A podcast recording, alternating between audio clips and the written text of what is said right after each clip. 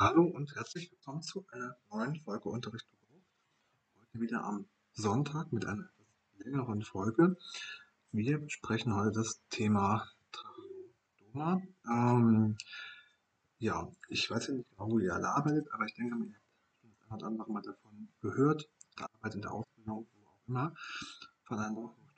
Es kommt gar nicht mal so häufig vor, also das Auftreten ist doch relativ selten, aber nichtsdestotrotz tritt das Ganze auf und da wollen wir besprechen, was es da eigentlich geht. Ähm, der Tracheostoma ist ein Luft Luftröhrenschnitt ähm, und das Ganze wird chirurgisch geschaffen. Das ist eine Öffnung, die in der Vorderwand vom Hals sich befindet und die führt direkt in die Luftröhre. Ähm, der Eingriff wird vorgenommen, um den Luftweg zu sichern und ähm, die Atmung zu erleichtern, wenn die Atmung dann beeinträchtigt ist durch was auch immer. Ähm, das Ganze wird auch in der Notfallmedizin angewandt, angewandt bei Atemwegsproblemen, bei Halsverletzungen oder zur Unterstützung der Atmung, wenn die Atmung nicht mehr von selbst passieren kann, wie zum Beispiel bei ALS oder bei Lungenproblemen. Ähm, das Besondere hier beim Tracheostoma ist, dass man die Luft direkt in die Luftröhre reinführt und ähm, somit keinen Verlust hat und das Ganze eins zu eins in der Lunge ankommt. Ähm, das erleichtert, eben schon gesagt, die Atmung und das Ganze wird durch ein Beatmungsgerät durchgeführt. Ähm, ja, die PatientInnen mit einem Tracheostoma benötigen natürlich besondere Pflege.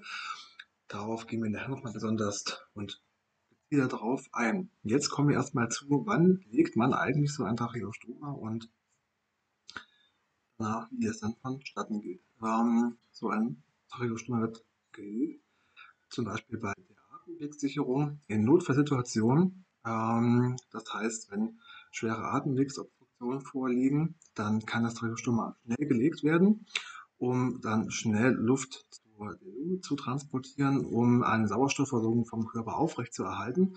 Ähm, das wird aber nur gemacht, wenn alle anderen Methoden ausgeschlossen sind, wenn das die einzige Möglichkeit ist, die Patientin ähm, am Leben zu halten, dann wird das Ganze durchgeführt.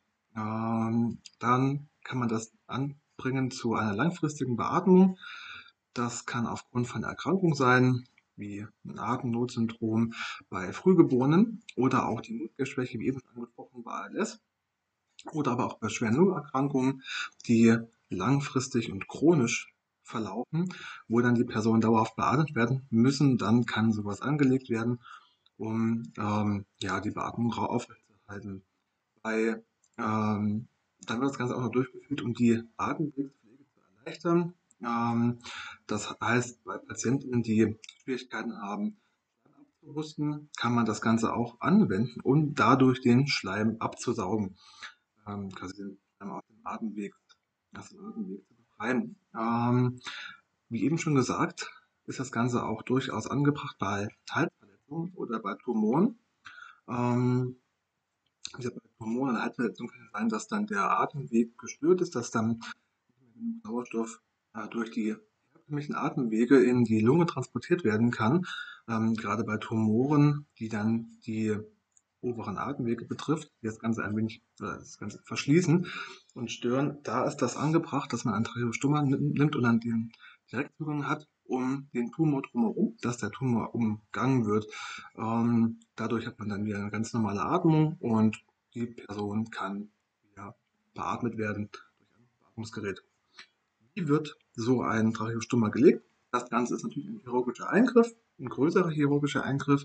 Das wird von spezialisierten Ärztinnen durchgeführt. Ähm, meistens sind das Hals-, Nasen-, Ohrenärztinnen ähm, oder einem handelsüblichen Chirurgen. Ähm, und dabei hat man dann die folgenden Schritte zu beachten. Am Anfang natürlich immer wie bei jeder Operation kommen dann die Vorbereitungen. Das heißt, die Patientinnen werden äh, für eine Operation vorbereitet. Das ist ganz normal, wie bei allen anderen Operationen auch.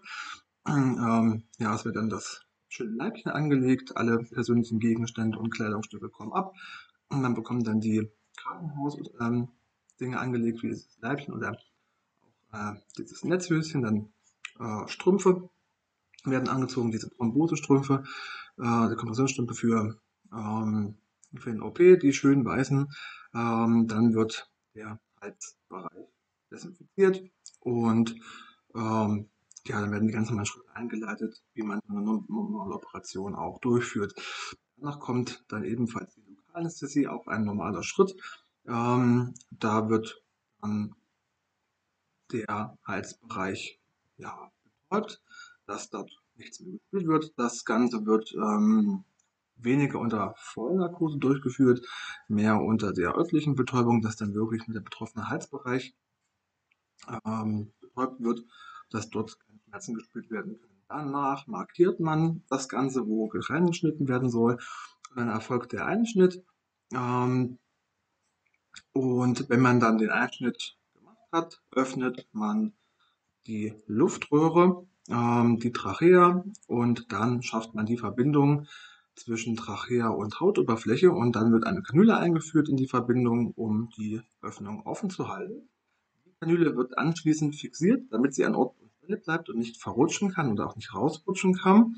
Ähm, und danach näht man dann die Haut umliegend zu, also das wird eingenäht und die Wunde wird dann sorgfältig verschlossen und danach ähm, hat man dann die übliche Überwachung von den PatientInnen. Ähm, und guckt, dass da alles soweit gut verläuft und das Ganze im Auge, wie bei anderen Operationen auch. So ist das hier anders. Ähm, auch hier muss man wieder sagen, es ist ein invasiver Eingriff. Das heißt, hier birgt es dann doch immer mal ein paar Risiken.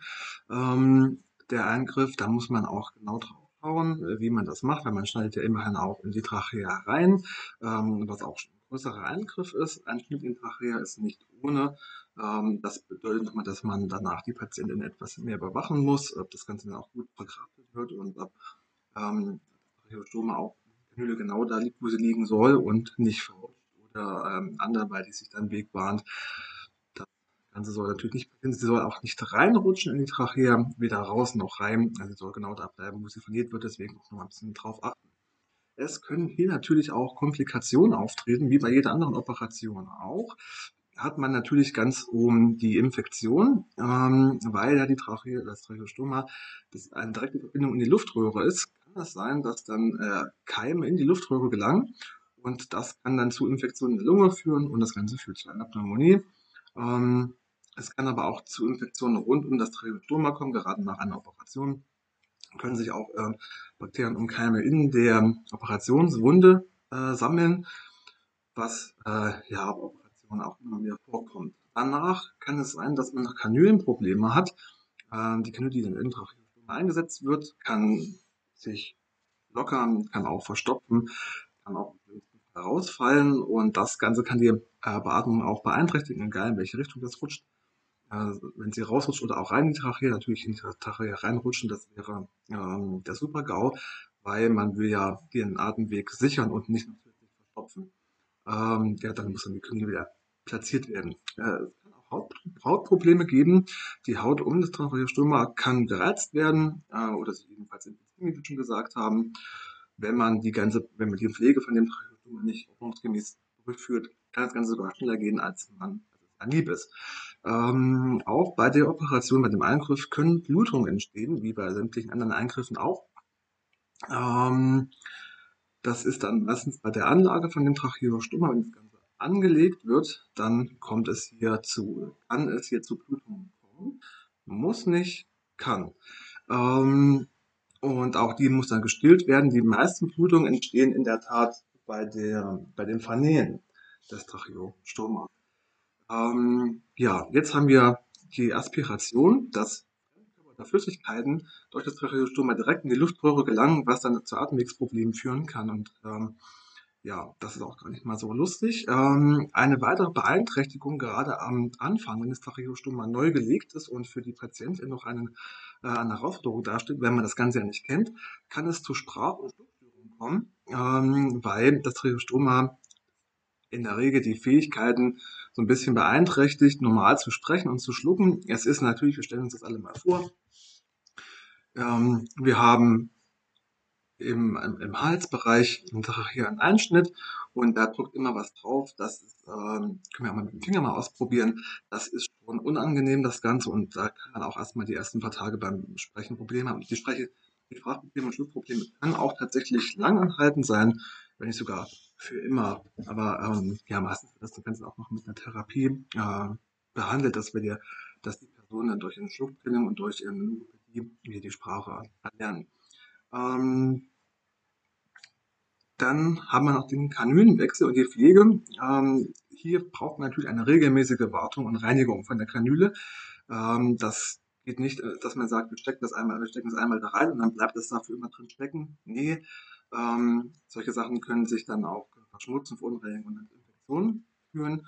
Und die Reinigung der, der Kanüle erfolgt natürlich eine spezielle Schulung, weil das ist nicht einfach nur raus, aber machen wieder reinstecken. Ähm, das Ganze muss ordnungsgemäß rausgemacht werden und wieder reingesteckt werden, äh, um Komplikationen zu vermeiden.